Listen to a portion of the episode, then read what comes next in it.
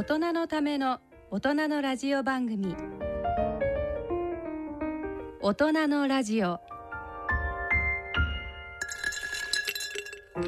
ご機嫌いかがでしょうか？安倍健人です。ご機嫌いかがでしょうか？人とたえです。さて、はい。10月も本当にもう終わりに近づいていると。はい。ここんとこなんかちょっと極端に寒くなったね。本当に一気にあのー冷房つけてたのが急に暖房を入れなきゃいけないぐらい。そうそう急にその寒さがはい。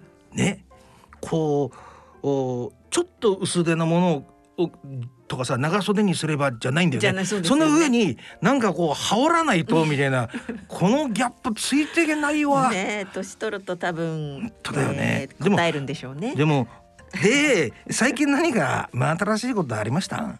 えーっとですねまあ前回の放送日、うん。ちょうど私の誕生日だったので、まあちょっとその話をしたらば、うん今目の前にね、うんすごい美味しそうな、うんあんホイップドーナツが届いてるんですね。うわそういうの。実はこれ実は？いやいやいや目の前のね、まあ安倍先生からの付け届け。あい。やねでもねこんなものあのいただけると思ってなかったのですごく嬉しいですけど、うんうん。ちょっとねあの放送前に食べちゃうとお腹いっぱいで眠くなりそうだから帰っての楽しみにしたいと思います。うんでもね真実っていうのは、うん。一つの角度からいくとそういう感じですよね。はい。でも人によって真実を見る角度違いますね。この間終わる時にはい。なんか今日誕誕生日なんですよ。うん。ね。でああそう知らなかった。誕生日なんですなんか言われてもうなんかわかんないけどほらあのう学生の時にさ、うん彫刻刀でなんかこうなんかいろんなもの彫ったりするじゃん、はい。あれでなんか3本ぐらいこう刺されたような心の中にはもう誕生日っていう感じがこう刻刻ままれたようなね。あれだから忘れるわけにいかなかったっていうのが私の側からの真実です。じゃああの成功したってことですね私そう。そうそうもうもうあれですよもうはっきり言ったら女帝ですよ。あのお偉くなったらなんかよろしくお願いします使ってください。それではこんな感じで大人のラジオを進めてまいります。大人のための大人のラジオ。この番組は各社の提供でお送りします。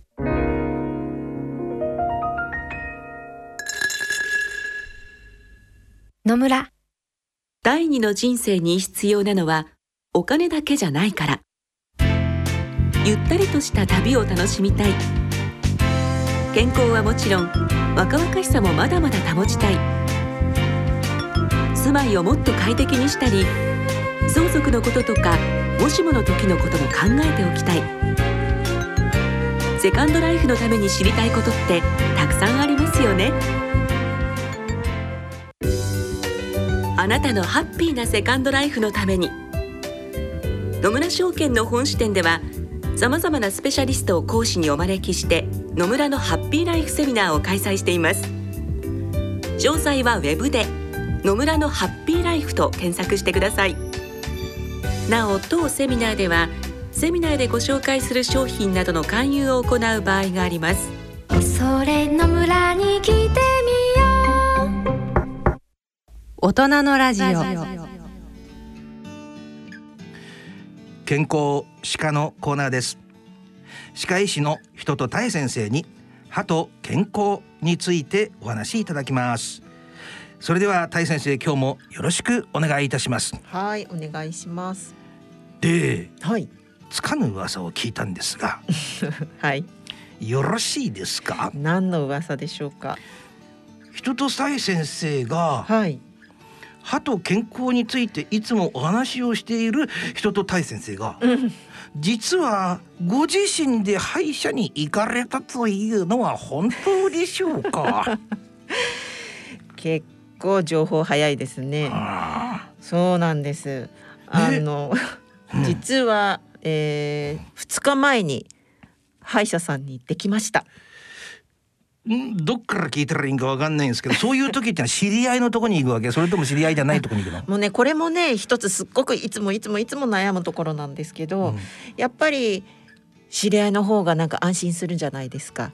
じゃあ知り合いのとこ行ったんですかうん今回はそうしました。でもそうじゃない時もあるやっぱりでもそういうところでさなんかさこう弱みとかさふ本当の患者になりきれないみたいな部分もありますよね心理的に。そうですねやっぱりねななんかねこう歯医者だからやっぱり歯が悪くなるとなんか格好悪いじゃないですか。それでもってさらに知り合いに見てもらうと、なおさらなんかこうちょっと立つ瀬がないというか、そうですよね。うん、でもまあきっとあれでしょ？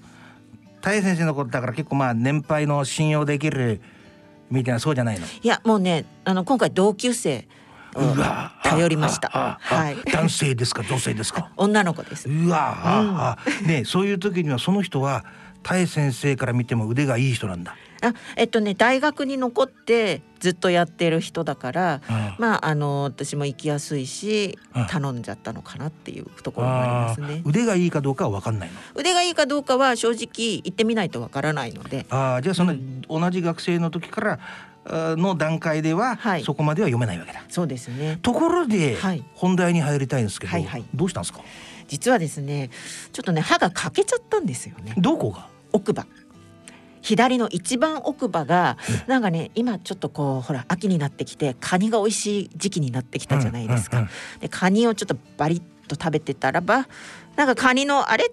ちょっと硬いやつかなと思ったら実は歯が一部分ポロッと欠けちゃってて私ちょっと考えが歪んでるから、はいちょっと聞いていいですか？はい接待ですか？違いますよ家で家でカニあ持って買ってきて茹買でてってバリバリ食べたんだ。そうなんです何本ぐらい食べたんですか？何本ぐらい？えっと蓋二尾っていうんですかねあれなああでも大体わかる。うんだからきっとあれだね。よくほら上品にさ、うんこうやってやってこうスッスッってなんか出して、身をほぐして食べる人いるじゃん。はいもう口ごとこうガーってもそううやっぱり頬張っちゃうタイねプなんだ。お家でちょっと楽しみたかったからもうちょっと思い切っていきましたね。もう殻なんか半分ぐらい食っちゃえばいいやみたいな。そう歯でこうね割ればいいやぐらい気持ち。いい。だんだんだんだんねもうね角が取れてきてとてもいい感じ。それでねおかしいなあれ？これ殻かなって思って出はい。してみたんでしょこうやって。そうですそうです。そしたらなんかねちょっとその赤いのじゃなくって、ええ。白っぽいのが入ってて。どのくらいのどのくらいの大きさ？うーん小指の爪先つま先爪先ぐらい？ど爪先って言われちょてもな。っと伸びた部分の先かな。ああそうはいはいはい。いうちょっと指見せてみて。ちょっとこれぐらい？結構大きいね。そのヘリがね本当にこう綺麗にパカッとね割れちゃったんですよね。鋭角じゃなくて？鋭角に。だからええベロで触っても痛くて、ああわかるわかる。でうーんとどうしようかなと思ってまああのそのね同級生のところに、うん。えー行ったわけです。え。でまあ単純にちょっとそこをね詰めてもらえばいいやというふうなところだったんですけど、ええ。実は見てもらったらばえ他にも奥歯が右上だとか右下がポロポロと欠けてるっていうふうに言われてえっ？と思ってまあ一つはやっぱり年取ってくると歯の方も弱くなってくるから、まあ、あの知らないうちに小さいひびが入ってそれがちょっとずつ欠けるっていうのはやっぱりあるんですよね。えでもそれが結構奥歯が全部そうででその子が、まあ、たまたまその顎関節症っていう顎関節顎のはい関節症ね、そうですね、はいはい。っていうあのまあ顎は開けるお口開けるとカキンカキンってなんかこう開けるなんてさどっかどっかの輩じゃないんだから。お口を開けた時にうんちょっとカクカク音が鳴るような、ああいるいるそういう人いますよね。あのあれを顎関節症って言うんですけど、はいはいなんか「たいちゃん顎関節症でそうなったんじゃないの?」っていうふうに言われたんですね。どうでいう関係があるんだろあの顎関節症って結局今言われてるのは、うん。お口を閉じててずっと食いしばりとかう。うん。そういうのをしてるとやっぱりその顎の関節に負担がかかってうん。でなんか痛みを出したりとかうん。そこのなんていうんですか悪さをして、えーなっちゃうっていうことを言われてるからあー。多分私寝てる時に食いしばったりとかあとは日中うん。ちょっとこうなんか緊張してる時とかにもやっぱり口をギュッとこう力を入れてね。噛み締めてる。私が私に最初に会った時に あのタイ先生は、はい。なんて私に言われたか覚えてらっしゃいますか？えー、あんまり覚えてません。初めて会った時に随分歯の擦れている人だなってうん。ね、はい。私はもうその時からね。なんかもうそればっかり気になって本当に歯ぎしりがひどくて、うん本当にあのマイスプリースを買って加えてるんですけど、うん。うんなんだ一緒なんじゃん、うん。いやいや。ねでもね本当にだからそれで初めてやっぱりあそうかもしれないと思って、うん。でじゃあどうやって直せばいいの？って言ったらば、まああの一般的に私も前ちょっとリスナーからの,、うん。あの質問でお答えしたことあるんですけど、やっぱりその安倍先生みたいにマウスピースを入れたりとか、あとは本当にもう痛いと手術したりとかそういうのがあるってお話ししたと思うんですけど、うん。今のトレンドはですね、うんその顎関節症だと、えーいわゆる英語で言うと TCH トゥースコンタクティングハビットって言って上と下の歯がうんコンタクト、うん。接触してる癖うんうん。がある人がなる。ああだから要するに食いしばりですよ。こう歯をこうギュッと。とだからそれを癖を取りましょうっていう。うん、でもあれですよね。そのご友人の歯科医師はうん「たいちゃん顎関節症なんじゃないの?」って言われて、別にたい先生自身は顎の痛みとかは感じてなかったわけですよね。そうですねだけども基本的にそのおーそれが大元でいつもこう食い食い食いしばってる部分があって、それではそれが表面的な歯の欠けるっていうことで現れて、うんうんその可能性があるんじゃないのかと。そうですねだから顎関節症を治さなきゃいけないわけです。そうでそれを直すのがそのなんか今言った TCH その、うん。えー上と下の歯がくっつくその癖を直しましょうっていう。どうやって？でそれはまあ私もそんななんかね、うん。えっとちょっと専門用語で言うと、うん。上下歯列接触癖是正法あっていうなんかちょっと大それた名前がついてるんですけど。だけど噛み合わせを是正しましょうってことでしょ？そうですそうです。ということは結局あの歯の矯正のやつつけるわけ？うんうん、結局くっつけないようにお口をポカーンと開いててください。いつも？そうだって乾いちゃうじゃん。いやあの結局頭ってだいたい56キロぐらいあるんですけど下の顎自体でもう1キロぐらいあるんですって。でそれがいつもブランブランにそういう風にあのぶら下がってる状態なのをギュッとしちゃうから良くないのでうん結局そのお口を少しだけ開けててあの唇は閉じててそうすると歯と歯はくっついてない状態じゃあいつもこれまではうん言われてみたらくっついてたの？くっついてたはあ。今安倍先生どうですか？なんとなく普私通にしたでもでも時確かにね本当に正直に言ってうーん日頃は食いしばってないとも寝てる時だけなんですけど、うん。でもやっぱりちょっと力は入ってんのかなと今そうに言われてちょっと力を抜いてみたら、うん、あれ？上と下の歯の間にちょっと隙間を全部うん、にあ違うよね。るのが、違うね。そう一番それが自然な状態なんですって。で実はその歯と歯全部がくっついてるっていうのはもうご飯の時でも噛む瞬間カチンと。あそれ以外はまた離れるからーボクシングのパンチみたいなもんだね。あそうですね。パシパシパシと。だから1日24時間中20分ぐらいしかないんですって。トータルで言ったら、だ本当にそういう意味ではお口の中の歯と歯がくっついてる時間っていうのはごくごくわずか一部なのに今の人はやっぱりいろんなストレスだとかいろんなことがあってなんかちょっとギュッと力が入って、まあ、例えば23時間だとかね。うん。あと常にずっとこうなんかもうパソコン見ながら。なんかこうお口の中全部閉じてるっていう風に。なんかテレビでやってたわ。うん。パソコンやる時もねこうなんか後ろに背もたれ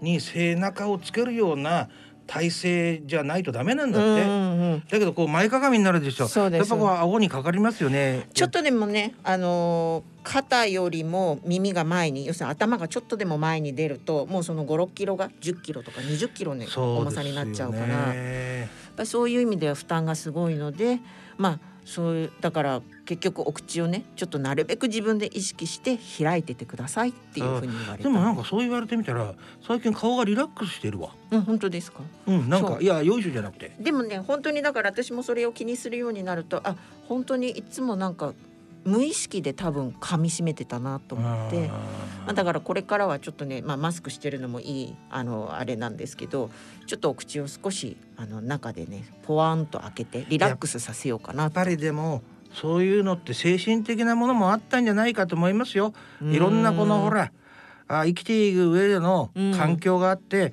噛み締めなきゃいけないようなあの私必ず言うんですけど、うん作用がなければ反作用はないわけですよね。うんだからこの噛んじゃってるっていうのは何かしらの原因うん。作用があるわけであって、なんかそこら辺になんかあったんだろうとうん。うん思いますけどね、うん。二つだけ質問がある。はい。何ですか？その爪の先ほどの折れたやつっていうのは、結局そこどうしたの？あそこはですねあの樹脂うん。みたいなので埋めて、まあ、元に戻ったというかその鋭利になってたと欠けたところは戻しましたので今は治ってます。そこはさせっかくそんなちょっと大きいかけらじゃん、うん、なんかす強力セメンダインみたいなんで貼り付けるわけいかないの？貼り付けてもいいんですけど多分また割れちゃうから。でも前、うん。前だって太先生が歯茎とか出た時に、うん。そこになんかそういうレーザー照射みたいなのをして、乾かしてああすると取れないんですよって言ってそれと同じようなことをやって貼り付けることもできるんじゃないんですか？ああの大きさによってはもちろん貼り付けられるんですけど私のはたまたまねちょっと場所がそんなに良くなかったから。圧力がかかりやすい場所だから、うん。ああなるほど。それじゃあ一つはい。質問の答えはいただきました、はいもう一つの質問はこう歯がいろんなところがこうひびがいってますうん。ということですよね。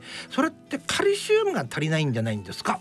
それはないと思います、ね。ないんですか？うん、なんで？もう今更そのカルシウムを取って歯にえ行くっていうものじゃないのであ歯歯しかも歯はもう上下質骨じゃないので、まあ、どっちかっていうとその顎の骨とかそういうのはカルシウムを取ったらねあの流出は防げるかもしれないんですけど。歯はカルシウムじゃないんですか？うん、歯はなんすか？歯はね、えー、爪みたいなもんなの？爪爪とも違います、ね、骨とは違うんすか？骨とは違いますね。うん、うわそれが自体は結構驚きだわ。あ。全く異質のものなの？そうですよ。だって顎の骨にその歯がこうできてるので、また別物ですね。は。はいだからなあ。の逆に言うと歯は骨だったらば一回その折れたりとか何してもまたあの細胞が出てきて、その要するにまたくっついたりとか成長しますけど歯はもう成長しないので。そ。れはそうだわ。言ってみたらじゃああのー顎の骨が枝だとすると花みたいなもんですかね。あそうですね。すごいロマンティックでもそれが分かっな文学的なただけでもじゃあカルシウム取ったからどうこうってもんでもないんだ、うんああ歯を丈夫にするのにはじゃあどうしたらいいんですか？歯を丈夫にするにはやっぱり今だとそれこそねフッ素を取り入れたりとかああとなんかそのポリリン酸なんとかとかね今最近結構いろんなそういう補う、うんあのそういうものが研究されて、えー歯磨き粉の中に入ったりとかしてるので、だけどちっちゃい時にですよ、うん。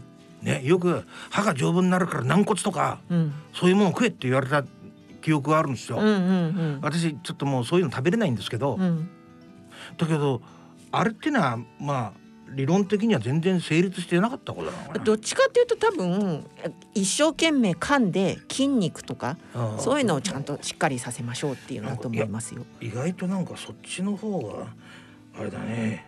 タエさんが一回病院に行くといろんなこと学べるから今度違うなんか歯科以外にもちょっと行ってみてもらえねえかな。あ病院にですか、うんうん、タエさんだから昔さねチャリンコタエのコーナーあったじゃん。はいはい。病院タエのコーナーを作って タエさんにねタエ先生にいろんな病院に行ってもらってなんかそうやってもらうっていうのはその企画があ自分で何を言ってるのかよくわかりませんがーはいリスナーのあなたちょっとは楽しんでいただけましたでしょうか？はい。なので皆さんもねちょっと食いしばったりとか顎関節症って言われてる方、うん。あまり難しく考えないで、そのねリラックス。結局肩こりとかそういうのにも通じるみたいで。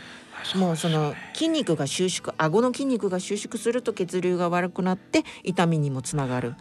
とてもたためになりました、うん。ありがとうございました。いえいえ。はい。え。はい。番組では歯科に関する疑問質問をお待ちしております番組ホームページのプレゼント欄を兼用しています。プレゼント希望欄に健康歯科と書いて質問や感想等をお書き添えください。以上健康歯科のコーナーでした。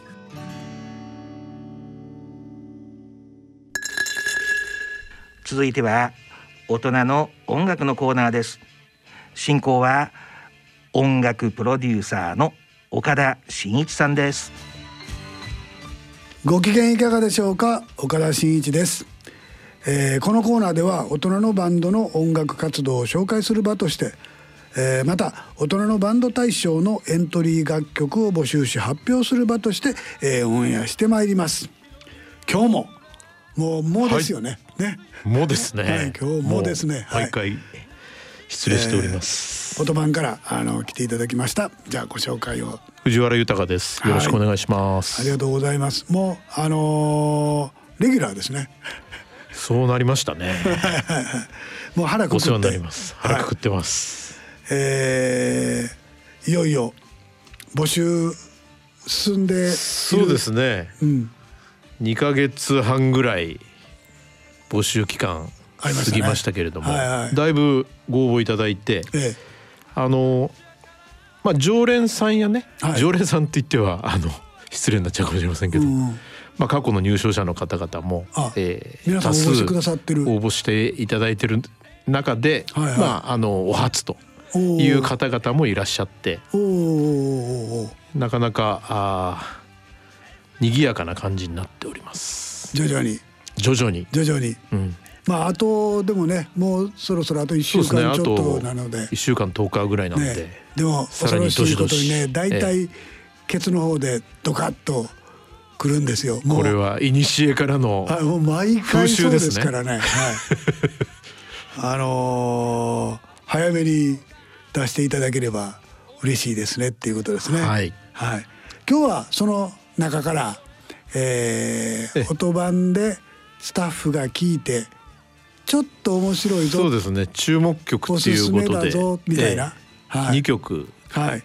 えー持ってまいりました。持ってきていただいた。はい。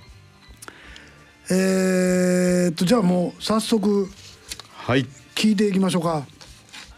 えー、1曲目いただいたのが、えー、門永直樹さんのお「春風香るこの街で」。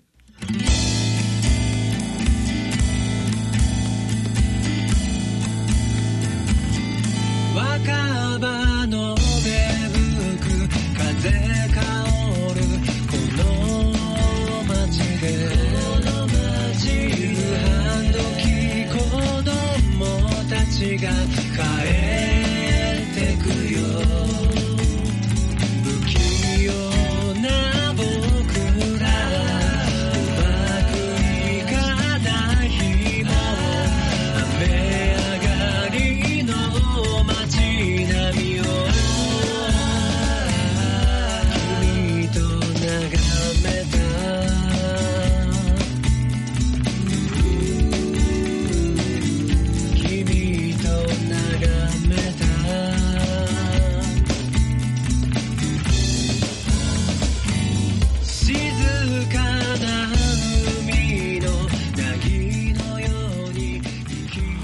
ですけどね今はね。秋ですけど春の歌。はい春の歌。はいはいはいなんかこれあのお一人で、うん。まあ極めてこのコロナ禍っぽいっていうか、うん。あのお一人なんだけれども DTM でバンド活動を楽しんじゃってますっていう感じがすごくこうしてですね。はいはい。まああー春の爽やかさはい。も感じながら、まあ秋ですけど、はいはいえーコーラスもねご自分で入れられておお、えこれねなかなかギターベース歌ドラム？そうですね。でコーラスも自分で重ねてる。スもご自分で。なるほど。再現性はないっちゅうやつですね。ライブではメンバーライブではなかなか難しきないけどいかもしれませんが、はいやっぱり最近こうやって応募してくれる人は多いです。ね多いですね。ええ。DTM ね。僕も DTM っていうかあの、D、もう一個なんて言うんでしたっけ？デスクトップミュージックでしょ？これね。そう。であこうちょっと DMW やったかな？あの音源をこういい自じって。分そうそう自分らでこう一個自分一人ですよね。一人で入れて、ええ。ーパソコン上でこうミックスしたりとか、はい。もうまるでスタジオのエンジニアのようなことができるというね、パソコン上のパソコン上のね。画面で。はいはい。あのそういうの音楽好きやけどパソコンとかはなって思ってた人が意外とあのそうやって。ハマりやすい。ハマりやすい。私が前やってたあの谷山ひ子さん。はい。あの方がですね自分でアルバム「卓録」っていうアルバムを出しましたもん。谷山さんっぽくないですね。ないでしょ、まあ、あの人もともとあのパソコンとかが好きだったんですけどまさか自宅でみるとえ僕らがやってる頃はあのいわゆるピアノの弾き語りのデモテープは作って持ってきはったりとかしてましたけど、うん。まさかいろんなもの全部入れてなるほど。打ち込みとかもやってとかって。もうマルチで。はい。言言ってましたよ。あの素晴らしまだ中身聞いてないんですけど素晴らしい出来だと本人は言ってらっしゃったんで、なるほど。はい、聞いてみたいと思います。がもう発売してるはずですね。なるほど。はい。はい。えー音版の方でもそうやって、えーディスクトップミュージックパソコン上で音を作って、えー送ってきてくださった方、えー、門永さん40 46歳。46歳。はい。なるほど、自営業の方、えーこのこの方あれですよね。鳥取なんだ鳥取はですね。鳥取県からの応募ははい。もしかすると初めて打説お。があります。なるほど。でもそんないい藤原さんが出た頃からいやいやいやの2007年からってわけじゃなないでしょ。ないですが、はい。はいえー、音版が絡むようになったここ2年3年。あ鳥取初めて？では鳥取初めてだっていう、じゃあちょっとあのー次の機会までにちょっと調べて。えまあ多分最初の頃はあったかもしれませんけどね。えもう、だからあの新聞社の頃はね、記憶 記憶の彼方に行ってしまったのでえ鳥取県からの門永さんでした。えはい。もう一曲。ありがとうございます、はい。もう一曲持っていただきました。アンクルの八高線の歌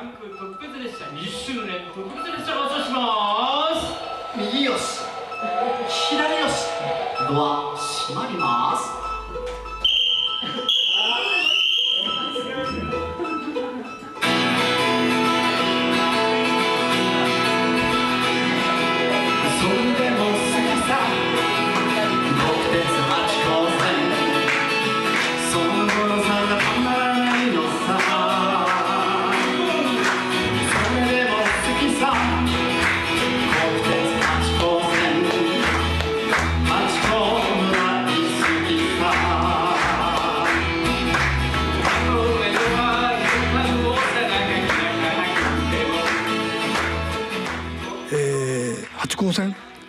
八高線。八これ八王子と高崎を結んでいる。あはいはい。なかなかこうてっちゃんには答えられないと言われている。国鉄？あ国鉄。国鉄。JR JR はいはい、えあてっちゃんにはたまらんやつなんですか？のようですね。えあのえー私は違いますよ。てっちゃんじゃないですが、あの乗ってよし取ってよしみたい八王子から高崎。高崎言ったらじでしょうね。群馬県。な群馬県群馬県高崎市。ですよね、ということは八王子から真上に上がっていくんだ。ええま真上にほぼ上がっていくんじゃないですかね。その歌詞もう歌詞ボロカスですけどね。でも好きだと、ええ。ボロさがたまらんけど好きだと、え。ドアのボタン押さなきゃ開かない。それ割とでもあのえそれは中央線なんかでもねねありますよね。ますけれども、はいはい。えあの糸魚川の方行くやつとかも、え糸魚川また随分北の方ですね、はい、あの辺にもなんかあったような気がします、えまあバスでもねピンポンで選んと開けてくれへんねんから。まあまあまあまあ似たような。もんですけどね、えートイレの下から線路が見えるえほんまだえ今でもそうかな？でしょうかね。これはちょっとちょっと誇張しすぎてるかな、かつての八高線のことかもしれませんが。なるほど。何しろこの方々あの70歳の小林義明さんを筆頭に、はい全員が60代。ー宮崎信夫さん63歳。平野誠さん66歳。神田はじめさん69歳。はい。あ僕とほぼあの同年代の同世代でしたね、はい、方ですね。私よりえー少し先輩方が、はい。あのバンド名もアンクル。これ、ニッティグリッティダートバンドのアンクルチャーリーと愛犬テディからつけてる矢に書いてありました。書いてありましたね。ええ。っ、とニッティグリティダートバンドは NGDB です。えーコメントのところはねあ本当 NDDB だ。って書いてあるからね。ニッティドリティダートバンドとかそんなん、えおそらく、はい。えー若干のタイプミスがあったものと思われます。思われますね。NGDB ですね、ー NGDB ですね。ニッティグリティダートバンド。うん。アンクルといえばね僕らはそのまあアンクルおじさん。アンクルトリスのおじさんとか。あはいあとはあの UNCLE といって0011ナポレオンソロ。彼らがいた組織がアンクルでしたけどね、えーこの年代の人たちはそれもよく知っているんではないでしょうか、いろんな意味を込めてアンクルとアンクルにしてるんですね。まああのーおじさんですって書いてあるけどあのかっこもうじじいですがって。いやこれあの YouTube での応募でね、うん。あの公民館みたいなところで、はえーい撮ってるやつですよ。なんかライブっぽかったですもんね、ええ。これがねまた何とも言えずにいいんです。なるほどね。あのー雰囲気を楽しんでいただければね、もういいと思います。本当にあのもちろんやってらっしゃるね。アンクルの皆さんも楽しそうだし、はいはい。あのお客さんの後ろから撮ってるんですけど、うん。お客さん方も楽しそうだなっていうのがもう伝わってくる映像なんですね。あこれね素晴らしい。あ片やディスクトップでしっかりと作り込んだやつと片や、えー、公民館で撮ったようなライブという2つをえ持ってきていただいたわけですね。両極端の、えー、はい。パターンを持ってまいりましたが、あーありがとうございます。えーいよいよあのーまあお知らせなんですけれどもね、はい。えー2021年度大人のバンド大賞、えー募集中といってもあと1週間。そうですね。ね、えー40歳以上の方1名でもいたら大丈夫です。100人いても、えー大丈夫です。そんなバンドで、えー応募してください、えー郵送の応募と、えーウェブによる応募でお待ちしております。はい。えーもう本当にあと1週間なので、えーちょっと1週間ぐらい経った頃が怖いんですけど、えー郵便屋さんが大量なものをよく持ってくると言ってあのラジオの局の方も言ってましたしかウェブそっちはウがェブ上でねドカーンと来て。パンクするぐらいに、ね。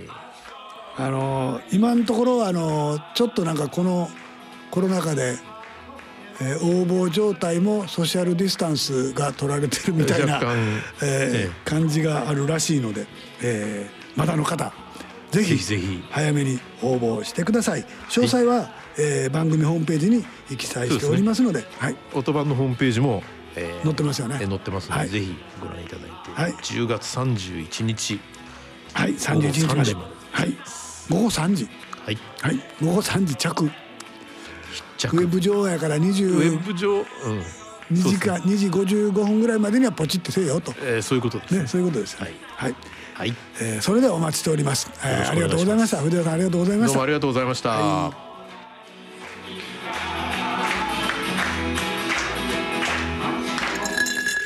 大人のラジオ。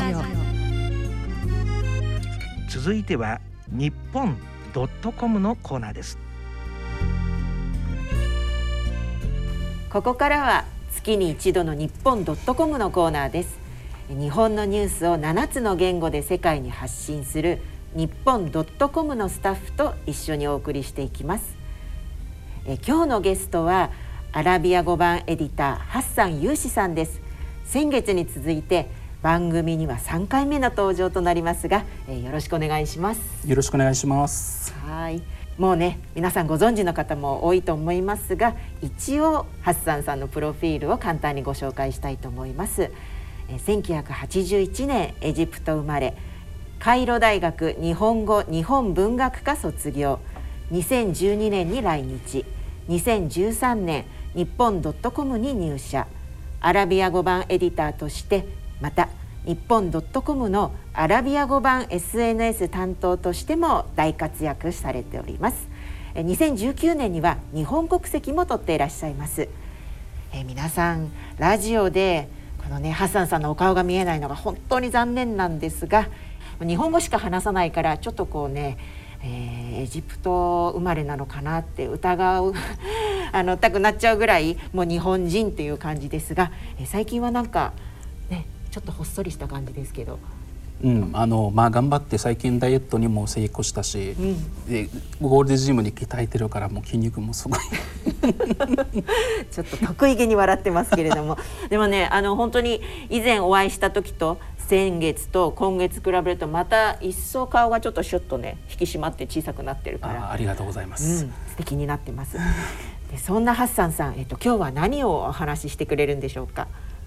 今日は作家と人種差別うんで日本人はもっと怒っていいという話をしたいと思います。ああどんな内容ですか？あのまあ、先日サッカー日本代表キャプテン吉田麻也選手が、サウジアラビアのサポーターに、えー激怒した出来事がありましたよね。あはいなんかね私も少しニュースで流れてたの見たんですけどあのハッサンさんはね一番最初のお話しした時あの伺ったんですけどキャプテン翼大好き。はい、でサッカー大好き。そしてサッカーの経験もあるということであのサッカーをこよなく愛してらっしゃるということです。でこの試合もご覧になっていて、えー地上波で放送がないのに DAZN でしか見られない試合だったにもかかわらずもうねずっと見てたということですが実際にどんな感じでしたか？あの試合は、はい。あの日本時間で8日の2時？朝の2時夜だったので、中ですね。はい、はい。うん。であの実際はこの試合ではあの何があったのかと、はい。でどうしてなえ起きたのかと、うん。えーそしてそのアラブの視点からも交えてちょっと話しさせていただければと思います。はい、じゃあぜひね生でご覧になっていたというそのことをお話ししてください。はい、でまず舞台は今月、うんえー7日7日、えーはい。で、まあ、日本時間日本時間はまあ8日に、えーサウジアラビアでジェッダえーで行われたカタールワールドカップのアジアの最終予選日本対サウジアラビアはい。でこの試合は日本は0-1で、えー痛恨の敗戦喫しました。うんうん。で日本時間は先ほど申し上げましたように2時朝、まあ、午前中午前の、えー2時のキックオフでしたがで私はもう生で見てて、でそしてもちろん日本代表を応援してましたと。もちろん日本代表です、ね。はいはい。でその試合の後もう少しちょっと見ようかなと思ったんですけど、うんでもその日本戦の後はでそのまま、えーまあ、ヨーロッパ連盟 UEFA ネーションズリーグの、えー準決勝ベルギー対フランス戦を朝6時までも見てました。じゃあ一晩中 サッカーということでずっとサッカーです寝てないですよね。はい 本当筋金入りのサッカーファンですよね。なまあ私小さい頃からエジプトで放送されてた「キャプテン翼」のアニメではい育ってるから、うんえーただ僕は本当はまあ翼、まあ、アニメとしては好きだったんですけど、今も大好きで、うんでも翼選手よりもムキムキの優雅クジラの方が好きでした。だから鍛えてらっしゃるんですか？はい 本当すごい。そっか。でその日向小次郎のような、えー、吉田選手に対して何が起きたんですか？あのー本当はね、うんその試合の後にはでインタビューの時に、はいえー起こりました。インタビューの時、はい。はい、でマイクの前に渡った吉田選手に対して、うんでスタンドのサウジファンからすごいヤジがあったんですが、うんそれに対してはあ吉田選手は気にしてない要素でした。うん。ところがしばらくして突然接客の、えー指さしながらうん近寄って、えー激怒したんですよ。うん、私もあのハッサンさんがちょっと上げたその動画見てたんですけれども、ね、ちょっとその図あの絵だけだとなんか本当に急にそこのね、インタビュー台から降りていって、はい。こう近寄っていった。なんか叫んでるけどちょっとそれがよくわからないという感じでしたけど、えーその後どんな感じでしたか？まあそのインタビュー本当その起こった後には、あの関係者に止められて、うん。あの話されてしまったんですけど、はい。その後は彼が、えー激動した理由を、えー差別的なジェスチャーがあったと説明し、うん。受け入れるのは難しい。前回の予選でもそうだった。非常に残念だったと話しました。差別的なジェスチャーって、まあ、報道ではねあのどんなものかっていうのがきちんと伝えられていないんですけどどんな感じだったというふうにハッサンさんはそうですね、まあ、あくまでも私の想像ですが、うん。おそらくサウジのファンが、うん。えー目尻を指で引っ張って、うん。いわゆる釣り目のポーズを取ったんではないかと考えられます。うーん。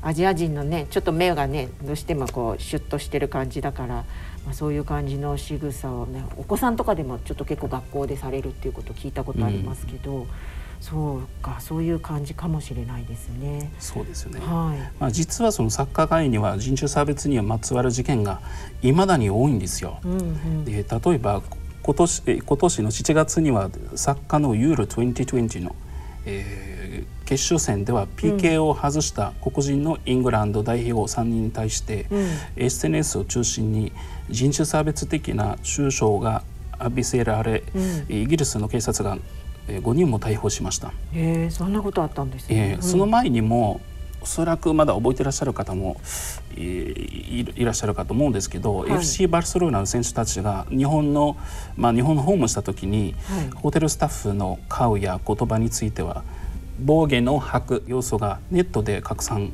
えーしたことがありました。へえそうかそうそう考えるとね結構いろいろとそういう差別的なことでまあ傷ついたりとか傷つけたりとかっていうのはあると思うんですけど、まあ、あの今回のその、えーハッサンさんが見た時はい。の吉田選手のこの行動については、まあ、どんな感じで思われましたか？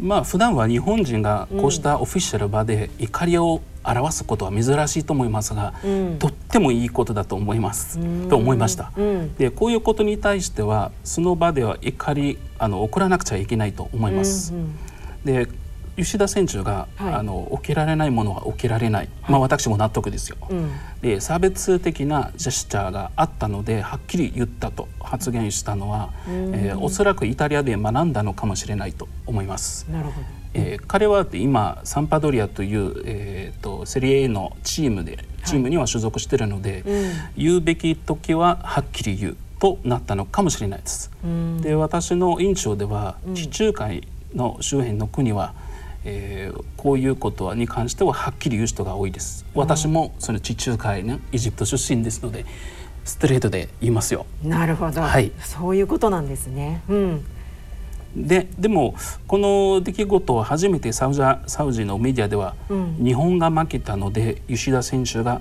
えー客席に近寄って激怒したというふうに紹介されたんですよ。それだとねちょっと全く違う意味になってきてしまいますよね。うん。でこれはあの重大な間違いでうん。直さなければいけないと思ったので,、うんで私はその日のうちに日本 .com のアラビア語ツイッターに、うんえー吉田選手の発言も含めた映像を投稿しました。うんでもちろん彼が怒った本当の理由も書きました。うんでするとここの、えー投稿がうん非常にホットな話題になり、うんえー今日の時点で370回再生されてます。370万回じゃないですか。はい、ごめんなさい。370万回再生されいてます。やすごいこれちょっとしたもう YouTuber 超えてるような感じですけどそれだけ皆さんがねやっぱり関心を持ってあの見たということだと思いますけれどもこのツイッターの投稿がなんとその後はい。はいでその後あの10月、えー8日のイギリスの BBC のアラビア語版のニュースサイトにもこの日本 .com のツイッターの投稿が掲載されてます。へえ初めてなんじゃないんですかそんな。はい。えーすごい BBC のサイトにまでということで本当にねすごい影響力をあの持ったそういう内容だったと思いますけれどもなんかコメントもいろいろとあったみたいですけどどんなことがありましたか、まあサウジの方たちからも謝罪や釈明がほとんどですね。うーん余計に炎上しちゃったとかではなくちゃんとねそういう謝罪とか釈明ということだったらば、まあ、安心しした感じですけれども、うん。まあ現地のサウジのツイッターではあのサウジのファンは日本に謝罪しますという日本語のハッシュタグをつけた謝罪キャンペーンが行われてますし、はい。えー石田選手のツイッターにも、えーサウジから直接謝罪の言葉日本語や英語で送られてるようです。はあはまあ、まあ Google 翻訳だからちょっとまあもう、えー日本語は変だけどでもなんとなく伝わると思いまあす。なるほど。はい、うーんでまたサウジアラビアそれだけではなくて本当は、あの日本 .com にはそのコメントいただいて謝罪の言葉いただいて吉田選手のアカウントを教えてくださいって言われたのへでー。その吉田選手のアカウント調べて教えたら、うん。えー吉田選手の一つ一枚の写真の下で謝罪の言葉だらけ、まあ、アラビア語日本語英語も含めてありました。でさらにサウジアラビアえー駐在の日本大使の公式ツイッターアカウントにも、うん。謝罪の言葉がサウジから届いたようで、うん。えー内容はまあ日本日本代表に対して謝罪の言葉が、えー届きました、うん。本当にありがとうございましたという、えーツイートが、えー日本大使が投稿しました。まあアラビア語ですけど、はいまあコメント数とリツイートなどが非常に多いですよ。でまたその後はあの、えーまた日本サッカー協会の須原専務理事が語ったところではサウジサッカー連盟の会長から吉田選手日本代表チーム JFA 日本サッカー界全体に対して真摯な謝罪を頂戴しましたサウジ連盟から問題サポーターに対してすでに厳格な処分を下したと説明されたとのことです。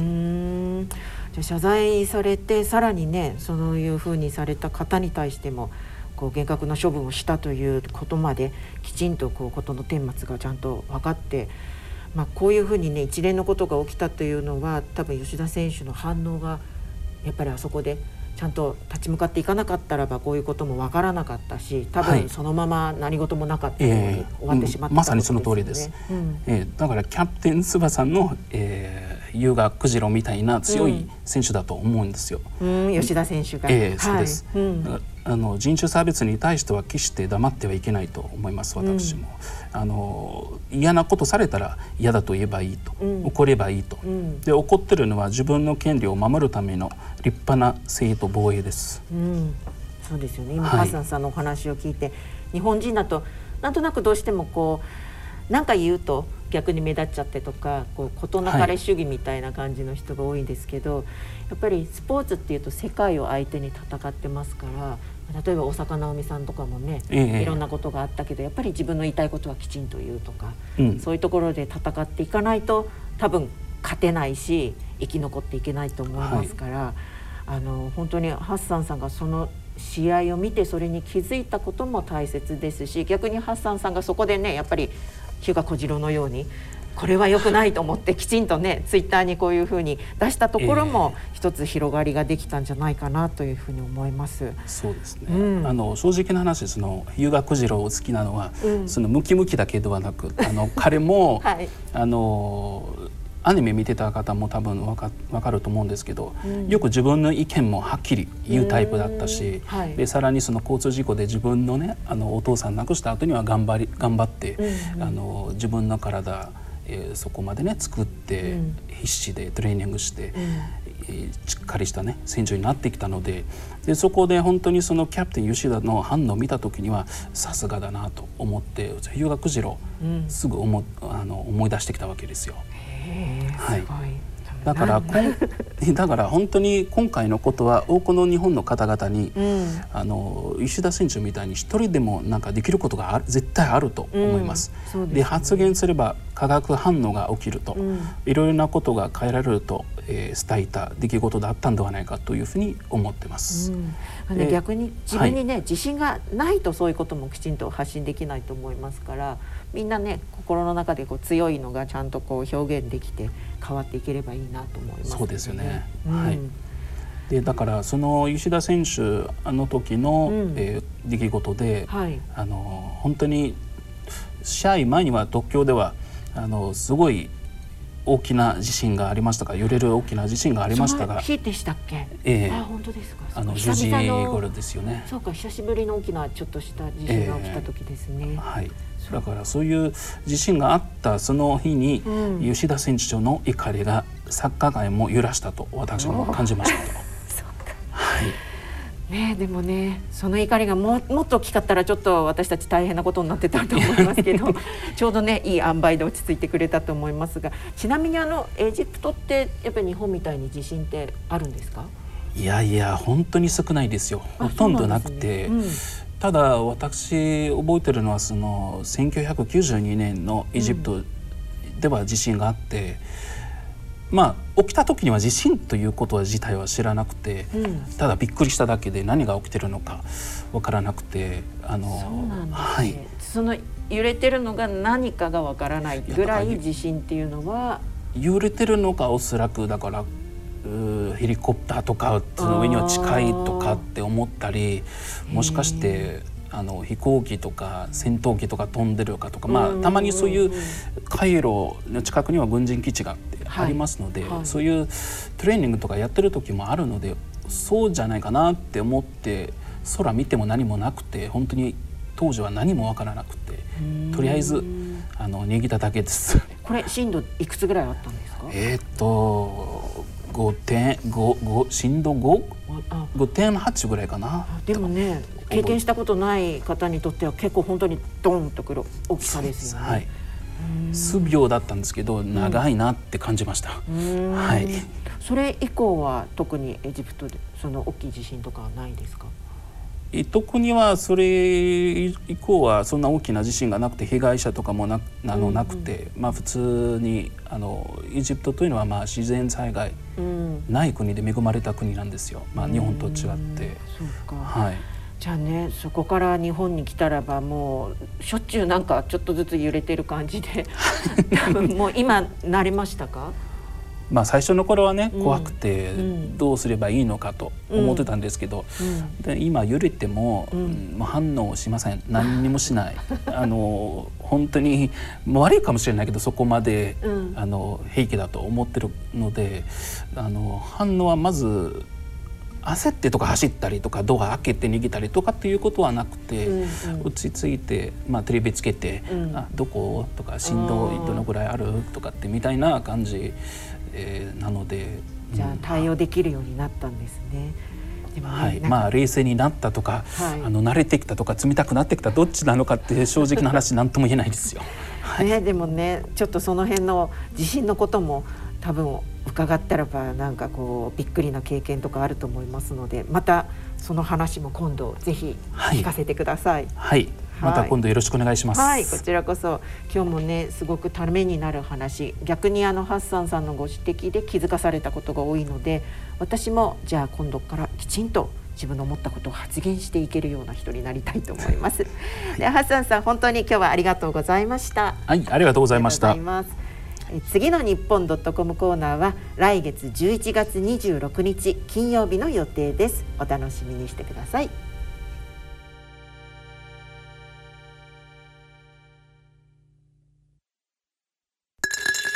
大人のラジオ。野村。第二の人生に必要なのはお金だけじゃないから。ゆったりとした旅を楽しみたい。健康はもちろん若々しさもまだまだ保ちたい。住まいをもっと快適にしたり相続のこととかもしもの時のことも考えておきたい。セカンドライフのために知りたいことってたくさんありますよね。あなたのハッピーなセカンドライフのために。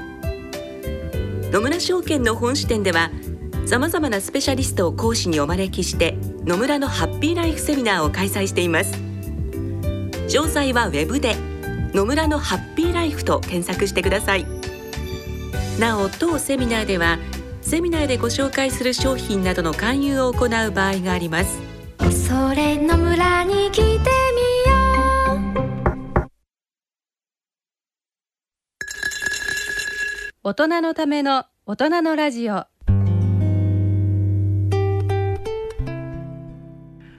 今回の大人のラジオはいかがだったでしょうかね？あの社会病理のコーナーへの質問もたくさんお待ちしどんなあれております。でもお喜んではい、答えてくださると思いますので、どしどしお寄せください。はいそれではお時間となりましたお相手は私安倍賢人と人とたえでした。それでは次回の放送までさようならさようなら。